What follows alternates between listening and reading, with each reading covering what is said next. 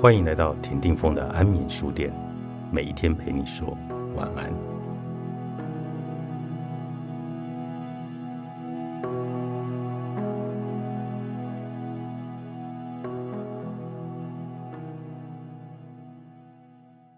生活和工作中经常有一些不如意的事情，但是我们的习惯一般是忍受缺陷，修修补补，很少有推倒重来的勇气。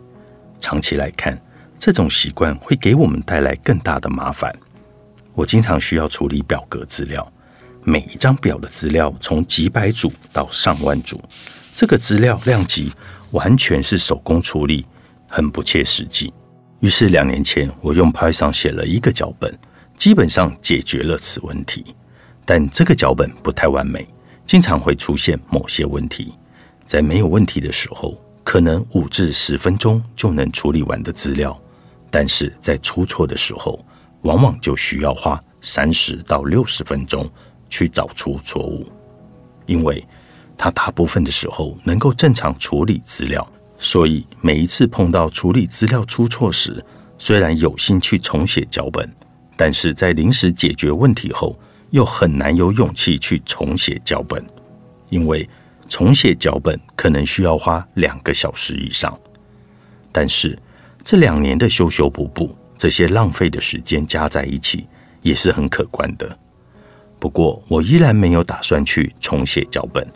如果能凑合一辈子，也许我就会这样凑合下去了。直到有一天晚上的一个意外，逼迫我不得不面对这个事实：这种修修补补不能再继续下去了。因为那一次资料量比平时稍大，格式也不是很整齐，结果脚本就不断的出错。即使在我花了两个小时解决了一些问题之后，依然没有处理完成。当时已经是晚上十一点多，我在多次痛苦的挣扎之后，决定重写脚本。我在备忘录中写了自己的另一条思路，然后开始按着这条思路重新去写代码。结果居然只用了四十分钟，就基本走通了这条路，而且代码量从过去的一百七十行变成了不到三十行。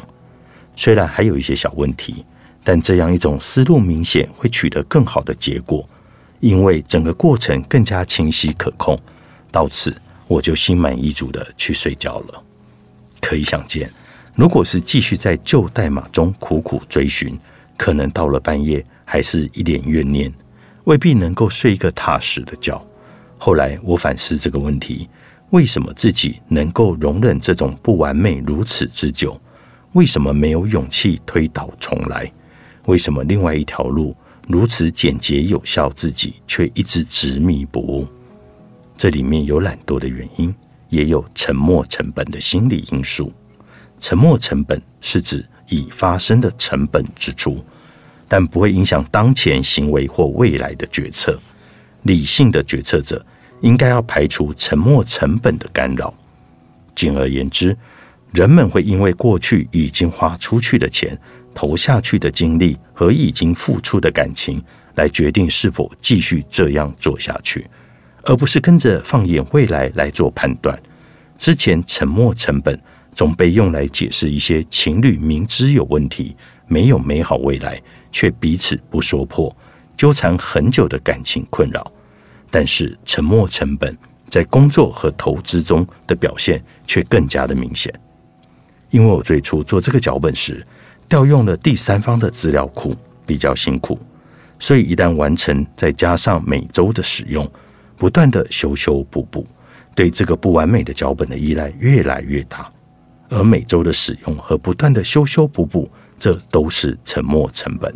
会随着时间累积变大，随着成本变大，自己越来越难摆脱。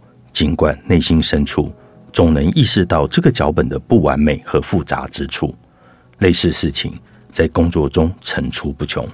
比如，散户经常在被一只垃圾股套牢以后，依然希望能够有回本的机会，而不是果断的放弃出场。这背后都是巨大的沉没成本因素在发挥作用。希望我们能够以此为戒，经常有推倒重来的勇气和快速反复运算的实践，在做决策时能更着眼未来，而非总是盯着已经发生的事情。人生就是有限公司，作者张辉，金周刊出版。